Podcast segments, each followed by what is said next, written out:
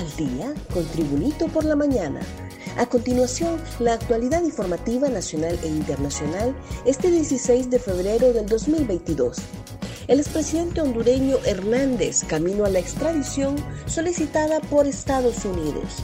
La captura este martes del expresidente de Honduras, Juan Orlando Hernández, en Tegucigalpa, a petición de los Estados Unidos, que lo acusa de tres delitos asociados al narcotráfico, marca el inicio de su extradición a ese país, donde su hermano Juan Antonio, Tony Hernández, cumple cadena perpetua. Estados Unidos acusa a Hernández de tres cargos. El primero por conspiración para importar una sustancia controlada a los Estados Unidos con el conocimiento de que dicha sustancia sería importada ilegalmente a los Estados Unidos, a aguas a una distancia de 12 millas de la costa del país norteamericano. Hasta ahora se desconoce cuándo sería la extradición de Hernández a Estados Unidos, aunque el proceso puede llevar unos tres meses, según los defensores del exgobernante. Trasladan a la Corte Suprema de Justicia al expresidente Hernández. Bajo fuertes medidas de seguridad, tanto aéreas como terrestres, fue trasladado este miércoles a la Corte Suprema de Justicia el expresidente de Honduras, Juan Orlando Hernández, para su primera audiencia de extradición. Hernández salió en una caravana de vehículos policiales desde las instalaciones de la Dirección Nacional de Unidades Especiales, conocidas como el cuartel del Comando Cobras, localizado en las cercanías de la colonia Villa Delmi de Tegucigalpa, capital de Honduras fuerte despliegue policial en la Corte Suprema de Justicia previo a la audiencia de Hernández. Un fuerte contingente de la Policía Nacional y Fuerzas Especiales arribaron la mañana de este miércoles a las instalaciones de la Corte Suprema de Justicia de Tegucigalpa, capital de Honduras, previo al inicio de la primera audiencia de extradición contra el expresidente Juan Orlando Hernández, Hernández fue detenido ayer martes luego que Estados Unidos lo solicitara con fines de extradición por narcotráfico y uso de armas y comparecerá este miércoles ante el juez, informó el ministro hondureño de Seguridad Ramón Savillón.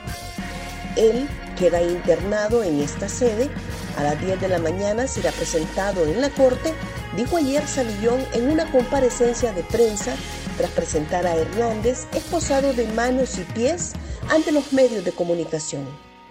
Más noticias nacionales con Tribunito por la Mañana. Ministro de Seguridad advierte de un efecto dominó. El titular de la Secretaría de Seguridad, comisionado Ramón Savillón, consideró que la solicitud de extradición contra el expresidente de la República, Juan Orlando Hernández, podría originar un efecto dominó y puede haber capturas de exfuncionarios del gobierno saliente. Savillón llegó a la vivienda del exmandatario en la residencial Palmera de San Ignacio de Tegucigalpa para ejecutar la orden de captura emitida por un magistrado de la Corte Suprema de Justicia, actuando como juez natural. Nos nombraron para hacer cumplir la ley y estamos para ejecutar cualquier orden que emane del Poder Judicial. Principalmente mi actuación aquí se basa en solicitud de una extradición y en lo que dicte el juez correspondiente, agregó el ministro.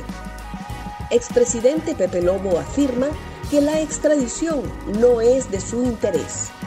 El expresidente hondureño, Porfirio Lobo Sosa, negó vinculaciones con el exgobernante Juan Orlando Hernández, solicitado en extradición por Estados Unidos, acusado de narcotráfico.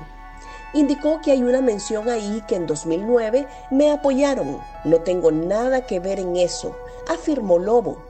Hernández no es mi amigo y nunca lo fue. Lo que le pase no es de mi interés, señaló el expresidente al ser consultado sobre la situación que atraviesa el exmandatario. Sostuvo que para el Partido Nacional es un duro golpe y que las nuevas autoridades deben de entender que la política no es un suicidio colectivo y que si quieren ganar elecciones a futuro deben de ponerse al lado del pueblo y trabajar para el pueblo. Nasralla augura captura a los cómplices del expresidente Juan Orlando Hernández. El designado presidencial, Salvador Nasralla, estimó que la misma solicitud de extradición que enfrenta el expresidente Juan Orlando Hernández les espera a sus cómplices. En su cuenta de Twitter, Nasralla posteó el siguiente mensaje acompañado de una fotografía del expresidente Hernández. Esto les espera a los cómplices de Juan Orlando Hernández, que produjeron tanto dolor emigración y muerte al pueblo hondureño. A los autores del fraude del 2017, al culpable sistema judicial nulo que tenemos, entienden la importancia de la alianza que hicimos con Xiomara Castro, afirmó Salvador Nasralla. Extradición era un secreto a voces. No tenemos ninguna preocupación de que el expresidente hondureño Manuel Zelaya Rosales sea investigado y acusado por el gobierno de Estados Unidos, manifestó el diputado y su hermano Carlos Zelaya. El diputado del Partido Libertad y Refundación Libre fue consultado si tienen preocupación de que su hermano sea mencionado en casos de narcotráfico. A Mel tienen años de estarlo investigando y nosotros no tenemos ninguna preocupación ni nada, porque Mel es el hombre más transparente, acentuó Zelaya. El también secretario del Congreso Nacional se refirió a la solicitud de extradición del expresidente Juan Orlando Hernández por parte del gobierno de Estados Unidos por cargos de narcotráfico. Indicó que era un secreto a voces las menciones del exmandatario hondureño durante los últimos casos en las Cortes de Nueva York. Policía resguarda bienes del expresidente Hernández. Todos los bienes patrimoniales del expresidente de la República, Juan Orlando Hernández, solicitado en extradición, están resguardados por autoridades policiales para que no sean blanco de incidentes por parte de sus detractores. El jefe de Comunicaciones y Estrategia de la Policía Nacional, Miguel Martínez Madrid, confirmó que tenemos más de 600 efectivos de la Policía Nacional de diferentes unidades especiales que están en un perímetro de más de 2 kilómetros a la redonda, solo en la vivienda del exgobernante en la colonia Palmera de San Ignacio, Tegucigalpa. Martínez Madrid indicó que la protección de las propiedades es para evitar que sean objeto de actos vandálicos o saqueos. Gracias por tu atención. Tribunito por la Mañana te invita a estar atento a su próximo boletín informativo.